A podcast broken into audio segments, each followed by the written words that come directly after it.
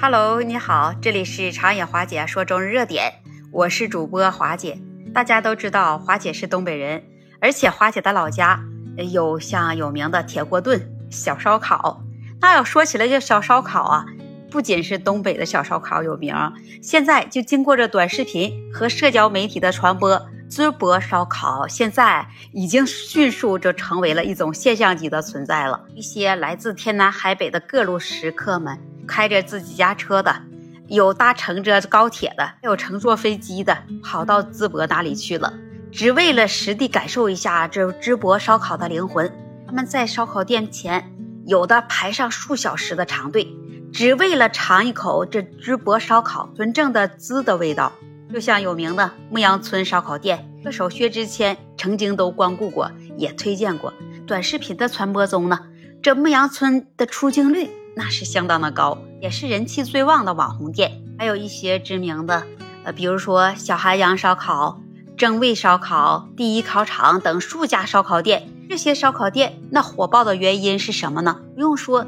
那都是网络的推力。在其他地方，如果你吃烧烤，那都是先把这串儿啊先事先烤好了，然后再端在桌子上。在淄博的烧烤那就不一样了，每个桌上都有独立的小炉子。这服务员会将烤好七八成熟的串端上桌子，再由这食客们把握自己的口味，然后把握火候，再继续烤。烤好了这肉串放在顶层的架子上，始终保持着有最佳温度的口感。在淄博吃烧烤，那可不是纯撸串那种，你得先拿一张小饼摊在手上，另一只手就拿起滋滋冒油的肉串，然后蘸上佐料，配上小葱。放在小饼上，然后这双手发力，出这穿肉的签子，烤肉和蘸料，然后就包在这小饼里了。有一些讲究的淄博人，他为了增加饼的香气，就会在吃前将这小饼回炉，一口咬下去，这饼的麦香，蘸料的芝麻和花生香，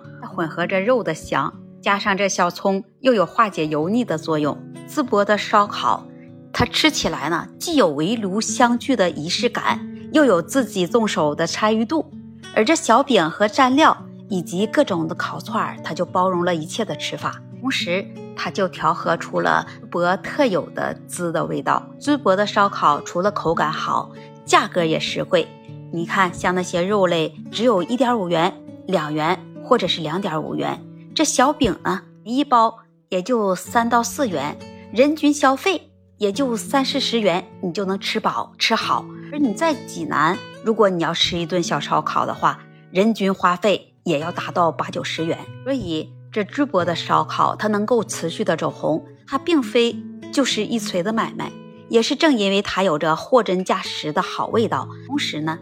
也能让人感受到，在这个春天，你回来的不仅仅是人气，还有这烟火气的氛围感。播烧烤它火爆出圈了。它迎来的是对淄博这座城市的全面大考。面对着大流量，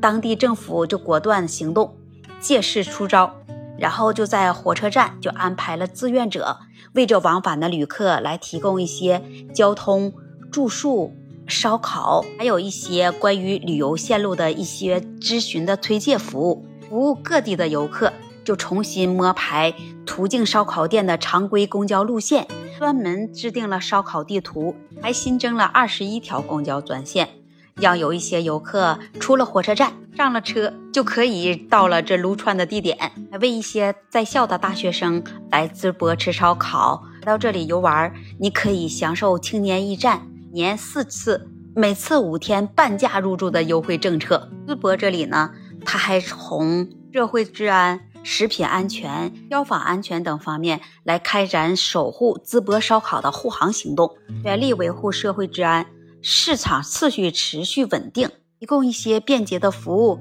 全力打造更安全的环境。像淄博的文旅部门呢，也是趁热打铁，目前已经推出了一批特色文旅产品。如果你去济南，你可以观赏超然楼亮灯；你如果去青岛了，你可以在青岛小麦岛蹦迪，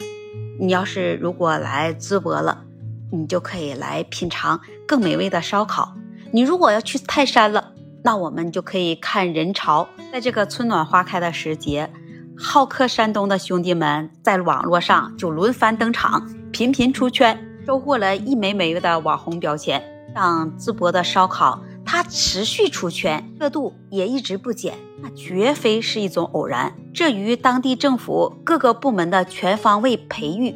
引导、努力，那是密不可分。和当地的各行各业乃至每一位市民抱团前行，那也是息息相关。当热度瞬间引爆时，看似顺势而为，那实则是厚积薄发。淄博这里啊，它不仅稳稳地接住了突如其来的热度，而且还通过不断的添柴加火，这才形成了现象级的破圈，引来了强势围观和效仿，甚至开启了关于美食文化的城市 IP 打造，借此。那也就触发了城市文旅产业的同频共振。那么你觉得这淄博烧烤这滋的味道，值不值得我们有更多的城市去借鉴呢？你有没有动心也去淄博去品尝游览呢？欢迎你在评论区留言，也期待您关注订阅我的专辑。那本期节目我们就聊到这里了，我们下期节目再见。